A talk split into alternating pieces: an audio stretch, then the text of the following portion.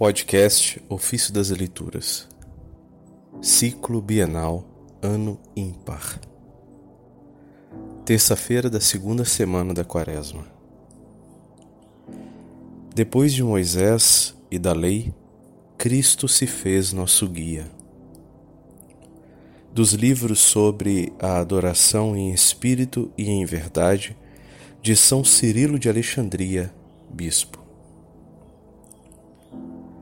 De muitas maneiras, vemos iluminado o mistério de Cristo no Antigo Testamento, e de certo modo temos nele descrita a paixão do Salvador, pela qual fomos libertados do mal que podia afligir-nos e que nos condenara a desgraças irremediáveis. A determinação estabelecendo que de sete em sete anos fosse concedido o perdão das dívidas, prefigurava o tempo do perdão universal. E o fato de o suplício dos açoites não poder ultrapassar os quarenta golpes indica-nos o tempo imensamente desejado da salvação, na qual fomos salvos pelas chagas de que Cristo recebeu depois que assumiu a nossa carne. Ele foi ferido por causa dos nossos pecados, quando os descendentes de Israel o cobriam de injúrias e Pilatos o mandou flagelar. Enquanto nós éramos libertados das penas e dos suplícios. Antigamente eram muitos os açoites que se infligiam aos pecadores, mas Cristo foi flagelado por nós. Assim como morreu por todos, foi também por todos flagelado, tendo se colocado sozinho no lugar de todos nós.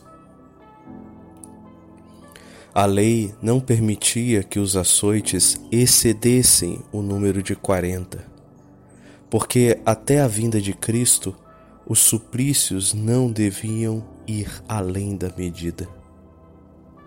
De algum modo, Cristo os suspende e ao mesmo tempo anuncia o tempo do perdão. Pois as figuras contêm em germe a beleza divina. Além disso, é preciso observar que os israelitas, por terem ofendido a Deus, vaguearam quarenta anos através do deserto, pois Deus havia jurado que não os introduziria na terra da promissão. Mas passado esse tempo, sua ira se aplacou, e os seus descendentes atravessaram o Jordão e entraram naquela terra, não tendo excedido os quarenta anos, a sua indignação.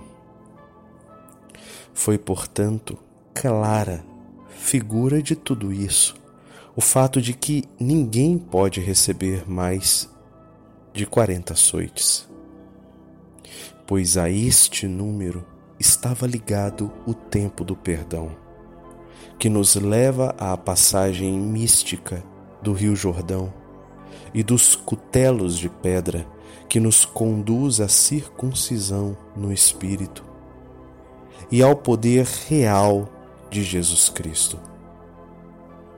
Portanto, depois de Moisés e da lei, Cristo se fez nosso guia.